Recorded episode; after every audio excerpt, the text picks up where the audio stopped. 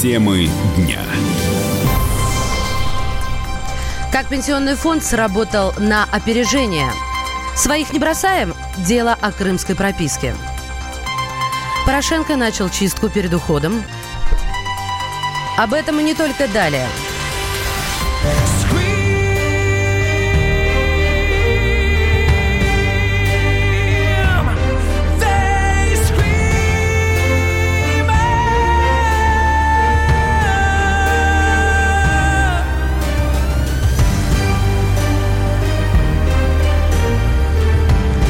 Здравствуйте! Вы слушаете радио «Комсомольская правда», и мы с вами говорим на главные темы дня в режиме информационного марафона.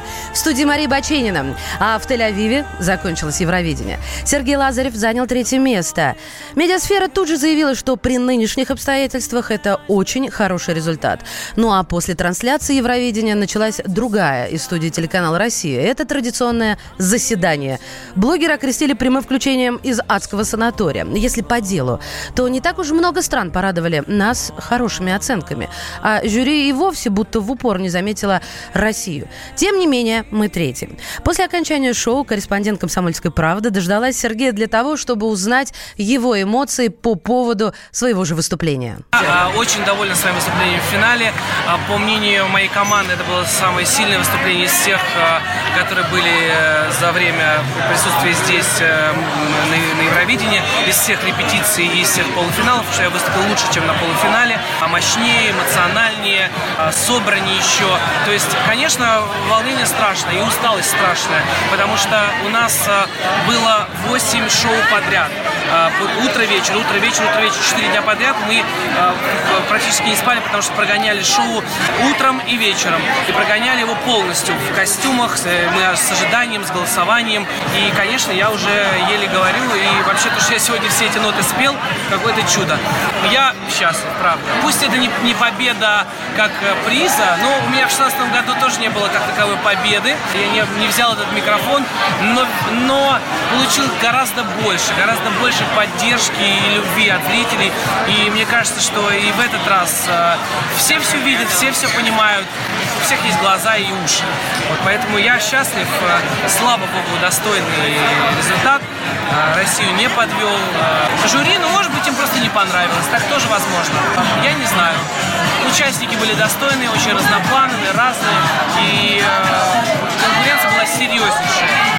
Ну, давайте говорить прямо, друзья мои. Сергей спел действительно отлично. На две головы выше самого себя, если учитывать а, предварительный финал и сравнивать его с гранд-финалом. А теперь Елена Будуэн, наш человек на Евровидении, расскажет о том, как это выглядело изнутри, прямо из Тель-Авива. Была тяжелая борьба. У нас в этом году были соперники очень непростые. Был сильный мальчик из Нидерландов, который победил Дункан Лоуренс, да, со своей песней «Аркейд». А, был швед, который пел про любовь. Были эстонцы, были а, исландцы и неожиданно темная лошадка. Это Тамара Дедевска из Северной Македонии, которая внезапно взяла и заняла первое место по голосованию среди жюри. Вот, на самом деле, правда, была очень тяжелая борьба, мы чуть все не посидели. И вот, мы заняли третье место, мы очень рады на самом деле. Елена Бадуэн прямиком из Израиля, Тель-Авив. Вы знаете, несмотря на то, что Сергей Лазарев в своих социальных сетях, а также в прямом эфире телеканала «Россия» заявил о том, что почему бы и не поехать в третий раз, он другим средствам массовой информации говорил о том, что не планирует выступать на музыкальном конкурсе в качестве участника в третий раз. Однако готов приехать туда как специальный гость. Вот и такая информация прошла в СМИ. Певец отметил, что важно вовремя остановиться, чтобы публика от тебя не устала. Цитирую. Во-первых, я не хочу надоедать. Во-вторых, здесь сейчас выглядит какой-то негатив. Надо же просто приезжать сюда как гость. Вот как Верка Сердючка приезжает. Добавлю от себя, а Верку можно, по-моему, посылать каждый год. Артист также заявил, что в этом году действительно приложил максимум усилий. Поэтому ему доказывать что-то новое уже достаточно сложно. Ну а победителем Евровидения 2019 стал певец из Нидерландов Дункан Лоуренс. Он исполнил песню «Аркады». A broken heart is all that's left. I'm still fixing all the cracks. Lost a couple of pieces when I carried it, carried it, carried it home. I'm afraid of all I am. My mind feels like a foreign land. Silence ringing inside my head. Please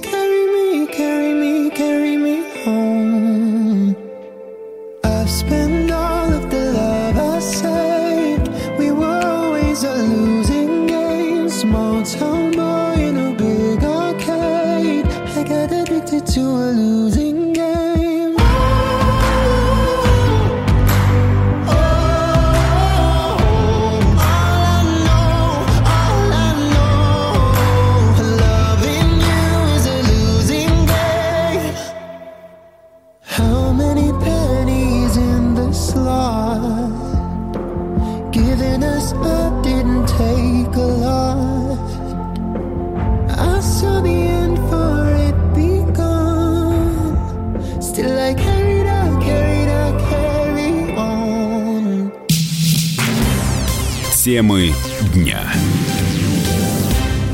Движемся далее. Пенсионный фонд доложил, что перевел все трудовые книжки россиян в электронный формат. Причем сделано это досрочно, поскольку закон об обязательной замене бумажных трудовых книжек на электронные еще не принят. Ожидается, что Госдума займется этим вопросом только летом. Но принципиальное решение было принято еще в 2017 году в рамках программы «Цифровая экономика РФ». Минтруд планировал, что в тестовом режиме система будет запущена в 2020, а с 2021 года станет обязательной для работодателей. Один из кураторов государственной программы «Цифровая экономика», депутат Государственной Думы Евгений Федоров заявил КП о том, что помимо удобства пользователей, переход документов в электронный формат поможет сэкономить и положительно повлияет на экологию идет развитие технологий, развитие человечества. И то, что раньше писали, вообще печатали на печатной машинке, сейчас это уход от всех этих вырубка миллионов лесов и переход с бумажных носителей на электронные технологии, что, собственно, позволяет э, просто и ускорить, и создать единую общедоступную, более легкую базу, чем вот эти вот возить КАМАЗы с э, трудовыми книжками. И в целом упростить эту всю процедуру и удешевить ее. Защищены ли будут персональные данные россиян от хакеров или от простых сбоев и потери информации, которые в нашей стране, к сожалению, не редкость? Директор Института профессионального кадровика Валентина Митрофанова говорит, что серьезных проблем не ожидается в любом случае сведения и в электронную трудовую книжку будут носить тоже люди, то есть они же не будут носиться туда автоматически. Поэтому человек фактор, который есть сейчас при заполнении бумажных версий книжек и электронных, ну, он, наверное, не сильно изменится. То есть основной же смысл этого проекта заключается в том, чтобы именно у государства в виде там единой информационной системы сразу же указывали все сведения, связанные там с трудовой деятельностью. С 1997 года у нас сейчас действует система персонифицированного пенсионного учета, то есть когда отчисление в пенсионный фонд работодатель делает на конкретного человека. Поэтому даже сейчас, вот если у человека, например, проблема с бумажной версией книжки или будет с электронной версией книжки, от этого стаж у человека не теряется. Почему? Потому что он подтверждается отчислениями, которые делаются в пенсионный фонд. Сейчас стаж доказать можно, это уже ну, менее значимо. Минтруд планировал, что в тестовом режиме система будет запущена в 2020 году, а с 2021 станет обязательной для работодателей. Ждем. Всем привет, я Андрей Нуркин. А я Юлия Нуркина. И мы переехали.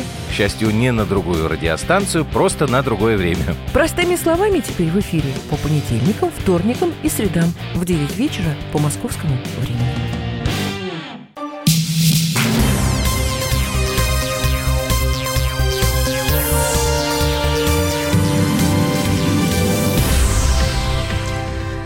Здравствуйте, мы снова в прямом эфире. Это Мария Баченина, «Комсомольская правда». Из Крыма обратно на Украину хотят депортировать Наталью Кудуеву и ее дочь Настю.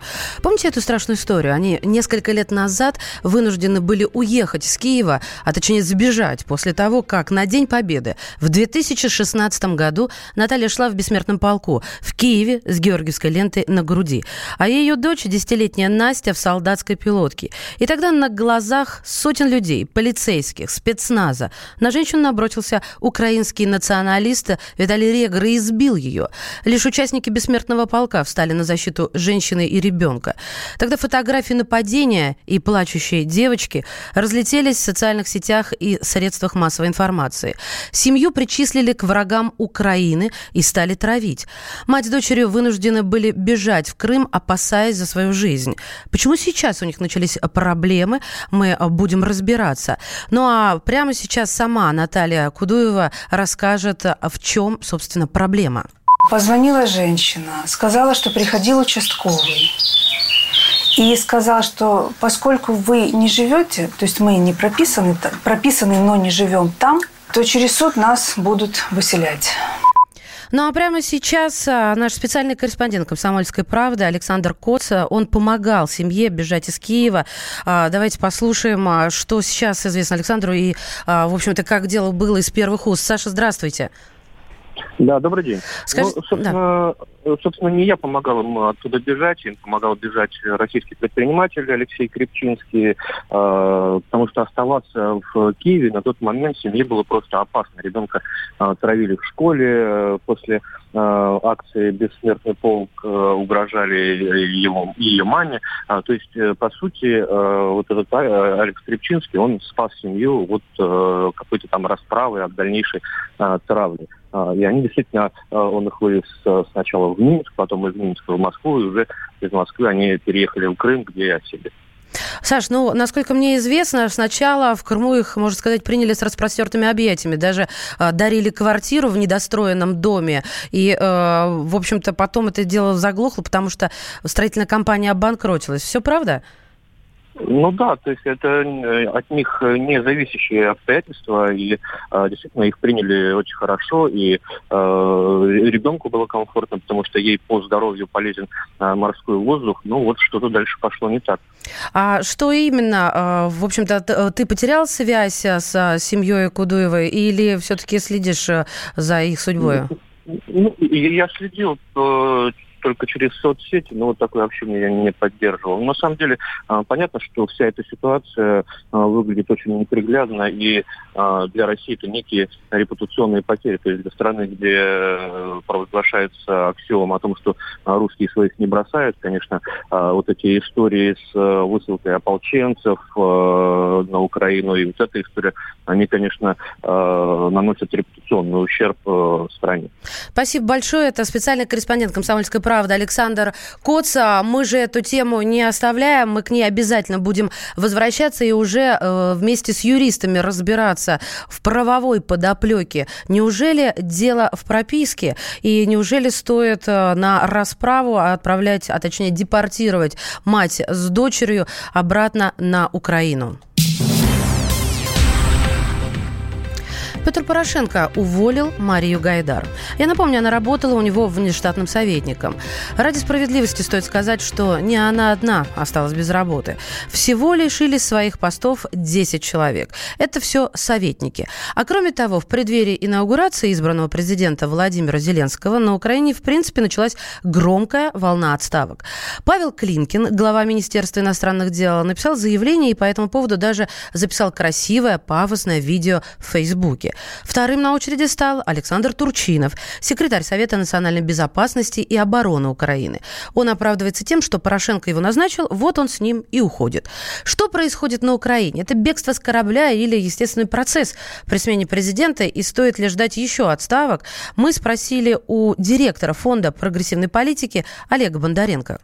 На самом деле это просто планируемая ротация накануне инаугурации Зеленского. Господин Климкин и так собирался уходить в отставку. Очевидно, он бы не стал работать основным президентом Украины Владимиром Зеленским. И он был плоть от плоти Петра Порошенко. Так что его отставка – это закономерный, в общем-то, финал проигрыша Петра Порошенко на президентских выборах. Вопрос в другом. Вопрос в том, кто его сменит на посту министра иностранных дел Украины. Это будет очень важный вопрос. Не могу исключать, что это будет какая-то неожиданная фигура, может быть, прежде не рассматриваемая в такой ипостаси. В общем-то, кадровые перестановки должны быть целиком полностью. Сомневаюсь, что кто-то из действующих министров правительства Петра Порошенко сохранит свою должность должны поменяться практически все министры, за редким исключением. И то это редкие исключения скорее обусловлено тем, что у Зеленского просто физически, может быть, не хватить людей на правительство на данный момент.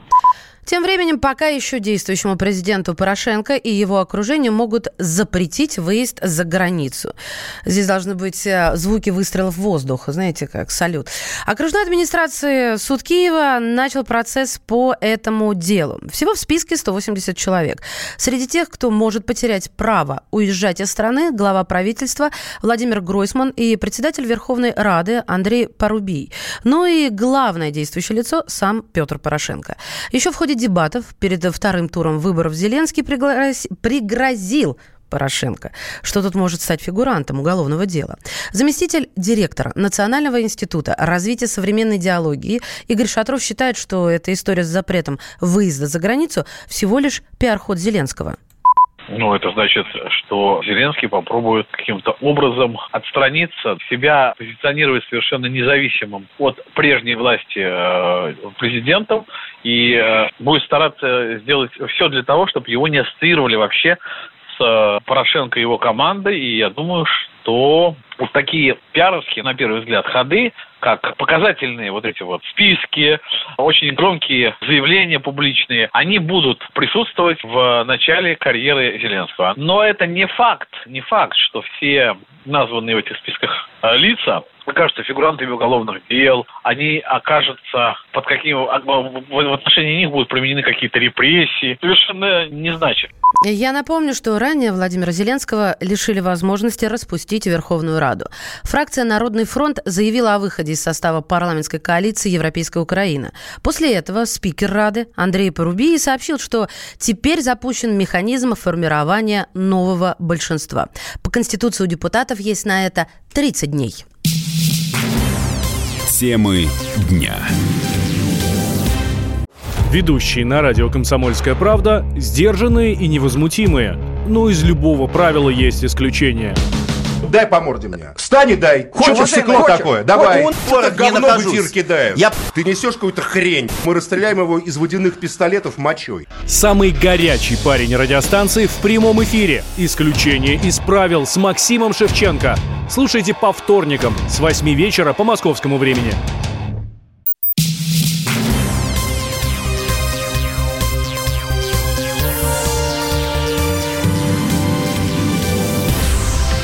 Здравствуйте, друзья! Вы слушаете прямой эфир радиостанции «Комсомольская правда». У микрофона Мария Баченина. Переносимся в Братиславу. Там продолжается чемпионат мира по хоккею. Наши парни молодцы. Сыграли уже пять матчей, и все пять выиграли. Да еще как, разница шайб 26-3 в нашу пользу. Но, похоже, все, шутки закончились. У сборной России два матча в группе впереди, и оба очень серьезные. Сегодня вечером игра со Швейцарией, и заключительный матч будет со Швецией. Что нам ждать от команды? Мы будем сейчас спрашивать у нашего спортивного обозревателя Андрея Вдовина. Андрей, здравствуй. Добрый день. Наконец-то мы вдвоем, человек антиспорт и человек спортивный обозреватель. Скажи мне, пожалуйста, сборная Швейцария, сильная команда?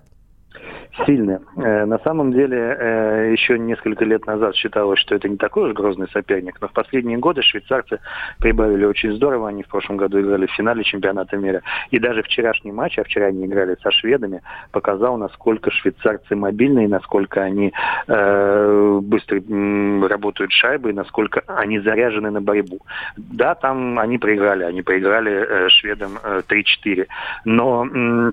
боролись на каждом ну, участке площадки и решающую шайбу пропустили только в, э, в третьем периоде, а временами даже вели матчи и показали тем же самым шведам, да, что они вполне очень конкурентоспособны. Что с ними и... нужно считаться и воспринимать их всерьез, да? Да, да, да. И угу. вот э, сборная России, я уверен, конечно, э, с, тренерский штаб смотрел этот матч, тренерский штаб все изучил, и тренерский штаб должен быть готов к тому, что швейцарцы сегодня вечером покажут себя очень-очень неплохо. Ну, а вот на твой взгляд, взгляд, что ждать нам от сегодняшней игры? Все равно Россия фаворит, да, мы понимаем, что Россия фаворит, Россия все равно мастеровитее, игроки у нее, э, наши игроки, в принципе, намного сильнее, да, по своему уровню, но э, нам надо не, э, не зевать в обороне, да, оборона все равно проблемная у нас, у нас мы пропускаем резкие контратаки, мы не всегда дорабатываем э, в концовках э, матчей, да, я не знаю, от физики это зависит или от психологии, да, но мы в концовках матчей проваливаемся достаточно часто. И сейчас швейцарцы нам должны вот на эти точки болевые надавить, а мы должны показать, что мы знаем об этих болевых точках, мы их как-то прикрыли, и мы э, в преддверии даже с теми играми, э, с играми со шведами, которые будут там в концовке 21 числа, да, и в преддверии э, игр плей-офф мы э, прикрыли все наши вот эти вот проблемные места. И все-таки кто наши главные соперники? Э, ну, судя по всему, судя по всему, э, канадцы как вот э, прибавили они вчера грохнули Германию со счетом 8-1. Я уверен, что США очень неприятный соперник. Ну и в другой э, группе э, финны идут на первом месте, да, мы тоже к ним должны присмотреться. Ну смотри, сейчас сыграют, а потом, вот наши уже вышли, если да, угу. что с кем, кто будет да. играть дальше? Смотри, сегодня играем со швейцарцами, 21 играем со шведами. А потом будет известно, после этой игры будет известно, какое место мы заняли. Скорее всего, первое. Все-таки я оптимист. Да, и мы будем играть с четвертым местом в другой группе. Кто четвертое место там займет, это еще вопрос, потому что там у них более напряженная борьба, чем у нас идет.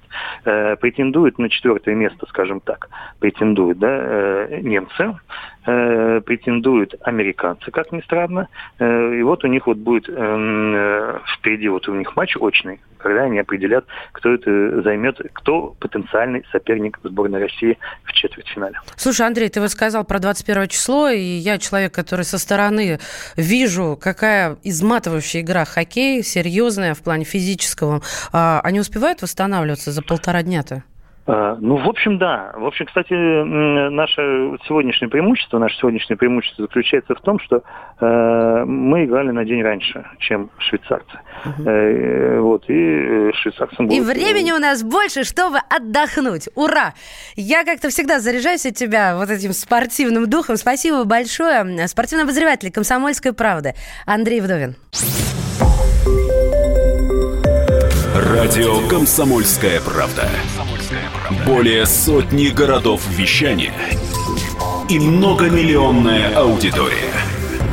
Керчь 103 и 6 FM. Эм. Севастополь 107 и 7 FM. Эм. Симферополь 107 и 8 FM. Эм. Москва 97 и 2 FM. Слушаем всей страной.